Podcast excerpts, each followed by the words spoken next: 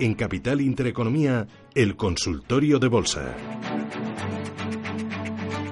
Abrimos nuestro consultorio de bolsa con Sergio Ávila, analista de IG 91533 1851 91 533 1851, el número de WhatsApp, ya saben, para mensajes de texto, también de audio, 609 224 716. Como comentaba Susana, Sergio, ¿Alguna oportunidad ves ahora, ves eh, en este escenario de caídas generalizadas en el que todo baja, que te voy a ir consultando valores, gráficos y todo lo tenemos cayendo? ¿Hay alguna oportunidad? ¿Se nos abre alguna ventanita en el horizonte de algo que se haya quedado bien de precio? Bueno, lo que estamos viendo es que los valores eh, que siguen siendo fuertes siguen siendo los, los de los mismos, ¿no? Del sector eléctrico y sector de, construcción. En este sentido, creo que Inmobiliaria Colonial nos está dejando hoy una señal bastante interesante, ¿no? Viendo cómo está el panorama, viendo que, que, bueno, pues que hemos entrado en zona correctiva en todos los índices y que ahora, pues quizás sea momento de, esperar a ver hasta dónde llegan esas correcciones. Sí que es cierto que Colonial nos está dejando, pues, eh, una buena señal en el día de hoy. Está superando zonas de resistencia dentro de lo que viene a ser un canal alcista y, bueno, esta extensión de lo que podría ser eh, esta superación se nos podría ir hacia el entorno de los 12 euros. Por lo tanto, estamos ahora mismo en 11.35. Creo que a corto plazo, viendo cómo está el panorama, pues podría ser un valor a, tener en cuenta. Mm, vamos con las consultas de nuestros oyentes a través del 609-224-716. Nos pregunta Juan por Viscofan, soporte y resistencia y análisis a medio plazo de la acción, dice. Vale, pues vamos, eh, empezamos con Viscofan. Viscofan está en tendencia claramente bajista, ¿no? Ha perdido zonas de soporte de los 42 euros, lo cual eso pues eh, nos hace pensar que por, lo menos puede tener un objetivo de caída hacia el entorno de los eh, 38,50. En cuanto a lo que es eh, la valoración, sí que creo que estaría un poco infravalorada por descuentos de flujo de caja. Creo que en este caso, bueno, el valor podría estar en el entorno de los 45,21 pero evidentemente la presión es bajista en el valor, por lo tanto la resistencia la podríamos marcar en primera instancia en los 45-28, pero tiene mayor presión bajista y por tanto creo que lo más probable es que siga que siga cayendo. Mm, nos pregunta María de Madrid. Dice, me gustaría que me analizara las acciones de Siemens Gamesa, donde tengo posición en corto, es decir, bajista desde 12,20, y las de Más Móvil, donde he tomado una posición en corto también, en este caso desde 22,30.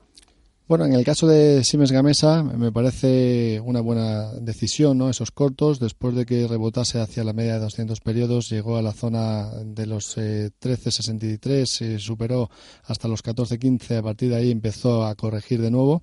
Ahora sí que es cierto que estamos en zona de soporte, en el entorno de los 11.87. Si, pierde, si pierdes esa zona, eh, esos niveles, pues evidentemente la presión eh, continuará. Creo que, lo más probable es que siga continuando. Por lo tanto, yo mantendría eh, esos cortos, pondría pues a lo mejor una, una resistencia, lo que puede ser un stop en el entorno de los 14-13. Pero creo que bueno que es una buena situación eh, para ponerse corto. Además, creo que por descuentos de flujo de caja ahora mismo estaría sobrevalorada. Aquí en este caso yo calculo un precio objetivo en el entorno de los 8,69. Estamos cotizando en 12,02 y por tanto bueno pues eh, lo más normal en este sentido que es que pues pueda seguir habiendo presión pero como digo ahora mismo justamente estamos en zona de soporte que podría llevar a corto plazo una pequeñita eh, un pequeño rebote y en el caso de más móvil me parece que, que, bueno pues que sí que es arriesgado ponerse corto en este valor teniendo en cuenta que las últimas noticias que ha publicado son muy positivas. El hecho de que vaya a aumentar el EBITDA de cara al futuro pues es algo que los inversores siempre tienen en cuenta de manera realmente positiva. El hecho de que haya llegado a ese acuerdo con Orange pues le beneficia. Y además lo hace superando una zona de resistencia importante no habíamos generado se había generado una directriz bajista eh, uniendo eh, máximos decrecientes desde el 21 de marzo de 2018 del año pasado. Esto lo ha superado justamente esta semana, cuando se han dado esta noticia importante el día 1 de octubre y a partir de aquí, bueno, pues puede ser que haya alguna pequeña corrección, pero yo creo que lo más probable es que a medio o largo plazo pues el valor siga subiendo, que además creo que está infravalorado eh, a nivel general por descuentos de flujos de caja. Más consultas 915331851, mensajes de texto de audio al WhatsApp 609224716. Dos eh, mm, mensajes de texto WhatsApp. Eh, uno dice, estoy en liquidez y le agradecería que me orientara para entrar en SACIR. Y luego hay otra consulta que dice, tengo SACIR a 2.24 y también Horizon a 3.97. Bien, en el caso de SACIR eh, tenemos una zona de soporte en el entorno de los 2,14. Eh, si nos fijamos también, bueno, ahora justamente estaríamos también en la primera, en el primer soporte que viene a ser la directriz alcista que eh, podemos generar o que podemos que marcar en el gráfico, uniendo los eh, mínimos crecientes desde el 17 de diciembre del año pasado y del 15 de septiembre de este año, por lo tanto ahora mismo estaremos en esa zona. Yo aguantaría un poquito más antes de entrar, esperaría a ver si vuelve hacia la media de 200, hacia el entorno de los 2,14. Eh, si se apoya ahí, empezamos a ver eh, divergencias alcistas en indicadores, pues sería quizás el momento de entrar. De momento los indicadores todavía siguen mostrando algo de debilidad y por tanto creo que, bueno pues puede haber algo, más de presión a corto plazo, incluso lateralidad. Por tanto, bueno, pues esperar el mejor momento que viene a ser, eh, pues bueno, cuando se apoye en esa media de 200. Eh, ¿Horizon lo hemos analizado? No. Horizon, que también estaba el oyente invertido en, en Horizon. Bien, en el caso de Horizon eh, estamos desde el día 21 de mayo en pleno proceso correctivo. Aquí en este caso estamos cerca de zonas de que podrían ser soportes en el entorno de los 2.56. Ahora mismo estamos 2.57.5 Habría que vigilar muy bien ese nivel, porque de perderlo sí que es cierto que, bueno, pues nos podría marcar un objetivo de caída a corto plazo hacia la zona de los 2,27, eh, incluso un poquito más abajo ya tendríamos los mínimos del 27 de diciembre que estarían en 2,10 y bueno, yo creo que a corto plazo pues eh, lo más probable es que pueda seguir habiendo presión bajista. Sí que podría cambiar un poquito el panorama si superase los 2,87, eh, que sería la zona en la que yo pondría un stop en caso de ponerme corto. Pero bueno, creo que eh, la presión va a seguir siendo bajista en el valor y por tanto eh, no estaría todavía para posicionarse en largo hasta no ver un cambio en la tendencia. Mm, mira, nos preguntan por Netflix y Solaria y otro oyente por Netflix. leo ambas. Dice el primero, me gustaría que me analizara dos valores, Netflix y Solaria. Y la otra consulta era eh, qué niveles de soporte serían a corto plazo para Netflix.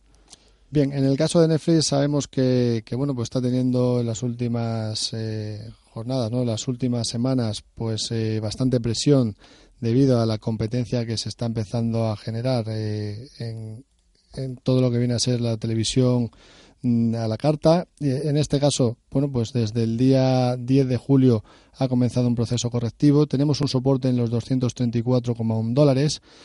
Eh, eso sería importante que los mantenga, ¿no? que no los pierda. Yo ese sería el primer nivel a tener en cuenta, pero a corto plazo, pues eh, la corrección puede seguir continuando.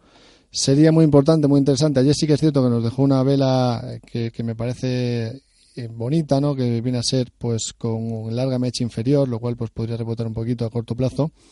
Sería importante que superase los 283 dólares para pensar en que, bueno, pues podríamos buscar la zona de los 300. Pero creo que la presión, bueno, sigue siendo bajista y que por tanto todavía no es momento de posicionarse en, en Netflix. Mm, vamos con un audio de WhatsApp. Buenos días, señor analista. Soy un pequeño de Guipúzcoa. Tengo compradas Apple a 118,90 dólares en el Nasdaq 100. Y quería saber que me dijeras, por favor, un estudio de protección y recogida de beneficios. Muchas gracias, un saludo, buen día, buena semana y felicidades por el programa. A ver si podemos volver a escuchar la consulta por ahí dentro, Elena, para... Yo creo que ha dicho Apolo. Buenos días, señor analista. Soy un pequeño de Guipúzcoa. Tengo compradas Apple a 118,90 dólares en el Nasdaq 100 y quería saber que me dijeras, por favor, un estudio de protección y recogida de beneficios. Muchas gracias, un saludo. ¿Lo hemos localizado? Apple. que es Apple. Apple. mi, oído cómo está. Sí, bueno, en este caso Apple eh, se ha acercado recientemente a zonas de resistencia clave, eh, máximos que se habían generado el día 2 de octubre están en el entorno de los 229,86. Creo que eso puede ser un buen momento para deshacer posiciones a corto plazo, eh, buscando eh, pues que corrija algo más y poder comprar pues eh, quizás en el entorno de los 200 206 en este caso sí que es cierto que la tendencia es alcista. Si queremos mantener una posición a más largo plazo podríamos poner un stop en los 185,80 o sea sería simplemente un mantener con zona de stop en esos niveles. Me había preguntado anteriormente que no la he comentado Solaria Y para que no se quede en el tintero, comentarla también. Eh, importante, Solaria hemos visto que ha superado zonas de resistencia en los 6,06. Creo que, que esto es bastante interesante. A partir de aquí creo que también bueno, empezamos a ver que se están entrando manos fuertes en el valor, lo cual es interesante. Tendríamos una primera resistencia en los 6,53, otra en los 7,10 y creo que bueno pues eh, según eh, según se está comportando el valor pues es bastante probable que por lo menos el primer eh, la primera zona de resistencia pues la podamos buscar. Jesús Madrid qué tal buenos días. Buenos días Jesús. Hola. Hola buenos días. Buenos días díganos. Quería quería preguntarles por Enagas y Banco Santander. De Enagas no tengo acciones quería entrar por primera vez y a ver cómo está de precios si, si es bueno es eh, entrar ahora o esperar a ver si bajara un poco, a ver qué me pueden decir. Mm. ¿Y Santander sí tiene? De Santander sí tengo, sí, ah. sí tengo más. Yo creo que ahora también está en buena en buen precio para comprar más, quiero decir. Mm, muy bien, gracias. A ver qué le dice el experto. Bien, en el, en el caso de Nagas eh, hemos, vimos que tuvo una gran corrección que vino desde el día 21 de marzo hasta los mínimos que se han generado en el día 12 de julio en los 18.78. Desde ahí estamos viendo pues un, rebote. Sí que es cierto que, para mí sería importante ver una superación del entorno de los 22.86. Eh, Creo que eso podría mejorar mucho el panorama de cara en Agas a futuro. Sí que es cierto que por descuentos de flujos de caja creo que la compañía estaría infravalorada. Para mí pues el precio podría estar en el entorno de los 30 euros. Sí que es cierto que el consenso de los analistas marca un precio mucho más bajo, en el entorno de los 20,21. Y por tanto, bueno, yo en este momento esperaría un poquito a ver si eh, ya realmente nos confirma que la corrección ha llegado a su fin. Eh, ha mejorado recientemente, pero todavía no nos ha confirmado el fin de la corrección y por tanto comprar cuando pues eh, ya realmente estemos en tendencia. Y en el caso del Banco Santander, eh, había mejorado recientemente con el último rebote que tuvo, pero desde de nuevo ha vuelto a perder posiciones y creo que a partir de aquí pues eh, va, a volver a, tener sufrimiento en el valor, ¿no? La tendencia es claramente bajista. Tenemos un canal que se genera desde el 17 de abril uniendo los máximos decrecientes con los del día 16 de julio. Esa sería la zona de primera resistencia, estaría en el entorno de los un segundo que he puesto el Santander de Inglaterra, voy a poner español. Vale, tendríamos la resistencia en el entorno de los 4 euros. Sí que es cierto que podría, podríamos pensar que está infravalorada por descuentos de flujos de caja, ¿no? que, que, bueno, que el valor precio, el valor intrínseco podría estar en los 4,30, pero si el mercado sigue vendiendo un valor, pues eh, creo que lo más, lo más inteligente sería esperar realmente a que se forme un suelo que el panorama eh, general pues eh, mejore, teniendo en cuenta que bueno pues los datos de inflación que hemos tenido en la zona euro han sido peor de lo esperado, nos alejamos mucho del, del 2% que es el objetivo que tiene el BCE y eso podría llevar a una política expansiva eh, todavía más agresiva, no incluso bajada de tipos de interés y eso a la banca no le beneficia. Por tanto, yo esperaría un poco más, no entraría en Santander si tiene las las operaciones puestas, el stop o el soporte lo tendríamos en los 3,38. Vigilar ese nivel porque en caso de perderlo sí que realmente nos podríamos ir eh, bastante más abajo. Manuel Madrid, ¿qué tal? Buenos días. Buenos días. Mire, que tengo compradas, que las he comprado ayer precisamente en 12.40 Arcelor. ¿Qué le parece? ¿Sigo o me marcho? Deme su opinión. Creo que me he equivocado. ¿Vale? Venga, muchas gracias. gracias. Manuel. Oye, aprovecho una, consulta de WhatsApp también, no por Arcelor, sino por la misma sector, Acerinox. Pregunta Juan de Cádiz si baja a 7 otra vez, si es, si es compra. Analizamos las dos, si se, se había equivocado Manuel. ¿Y qué le decimos a Juan sobre Acerinox?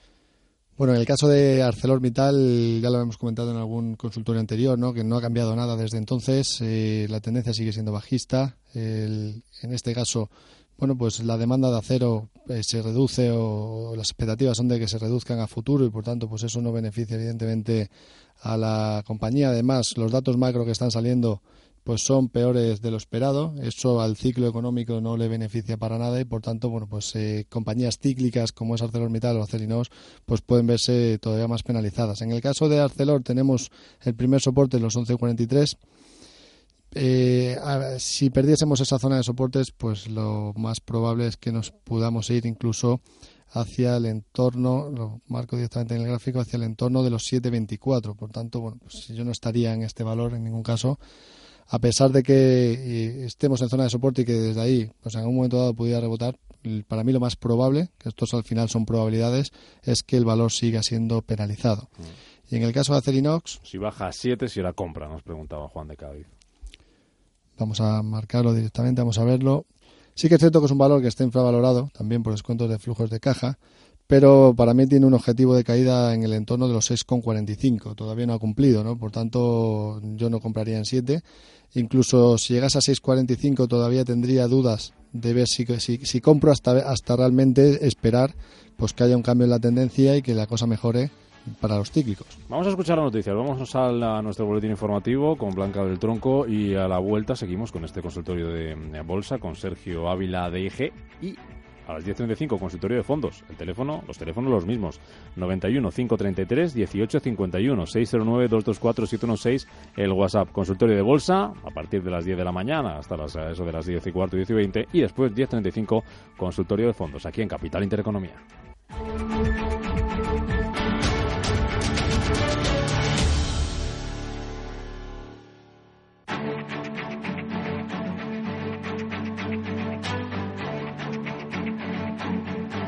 En Capital Intereconomía, el consultorio de bolsa.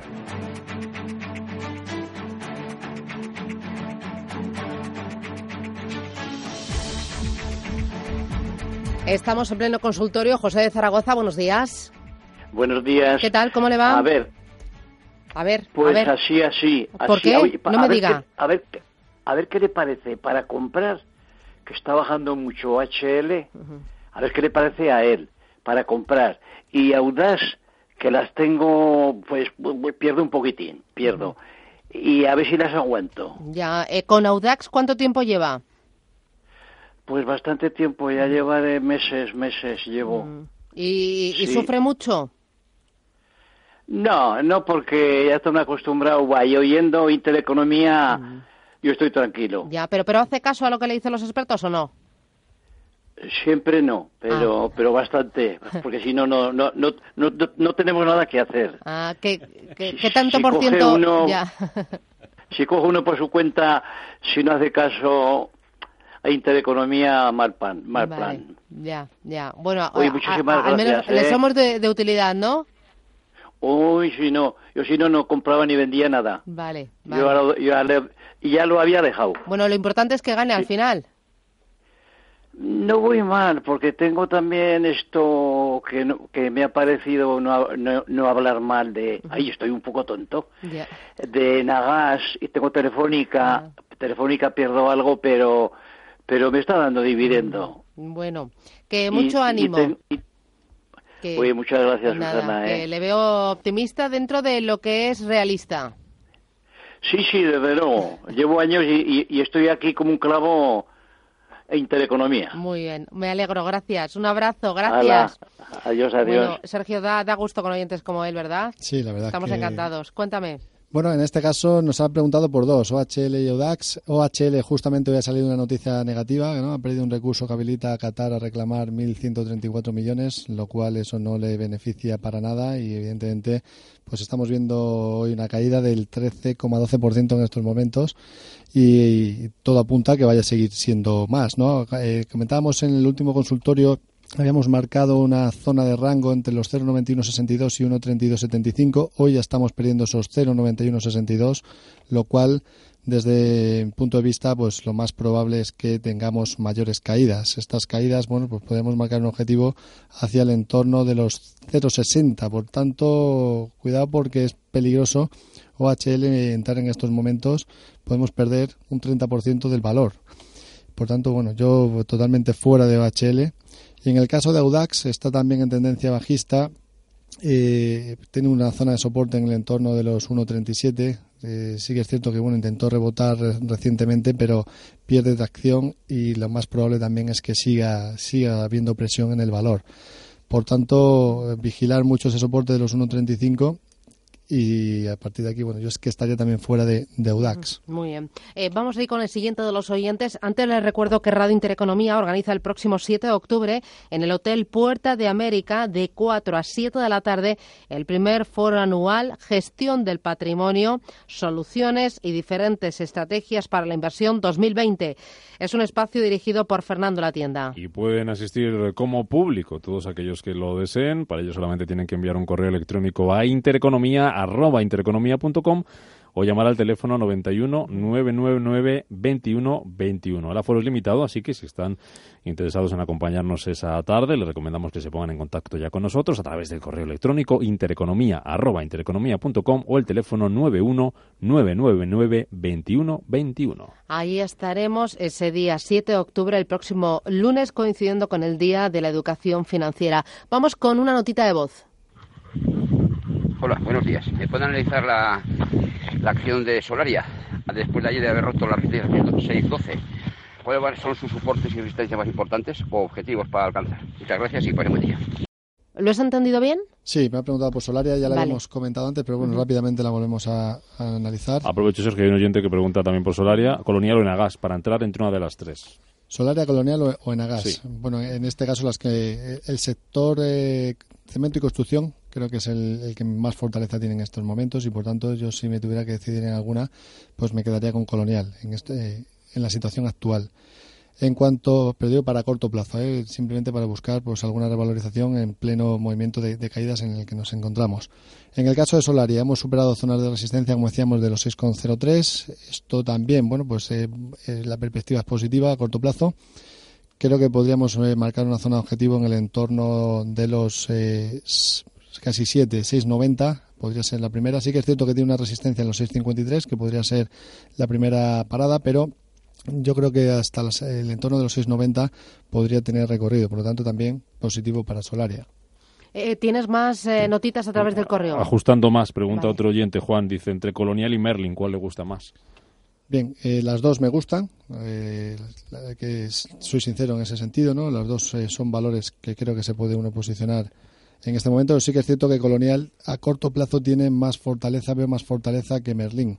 Los indicadores técnicos en Colonial me muestran que podría seguir teniendo más recorrido a corto plazo y Merlín pues se está moviendo un poquito más en rango lateral y por tanto bueno se puede mantener en esas zonas durante más tiempo. Por tanto me quedaría con Colonial, pero de, aún así digo que Merlin eh, me parece un valor también para tener muy en cuenta. Me quedan dos, tres minutos. Recuerdo el teléfono 915 33 18 51 609 224 716. A partir de las diez y media tenemos consultorio de fondos de inversión. Van a poder preguntar ustedes por fondos concretos. Responderá Daniel Pérez, que es selector de fondos de Cow Markets y Zona Value. Por cierto, también nos va a visitar Rubén Escudero, periodista financiero de Bolsamanía de Fans News, para eh, contarnos o repasar la actualidad de la industria de los fondos de inversión en estos últimos días. Eh, consulta, una me queda, dos más, no pues, tengo más tiempo. Rodrigo, sobre Meliá Hoteles para entrar desde Madrid. Vamos a ver, Meliá eh, sigue estando en tendencia bajista. Sí que es cierto que está infravalorada por descuentos de flujos de caja. Creo que podría valer más del doble de lo que vale ahora.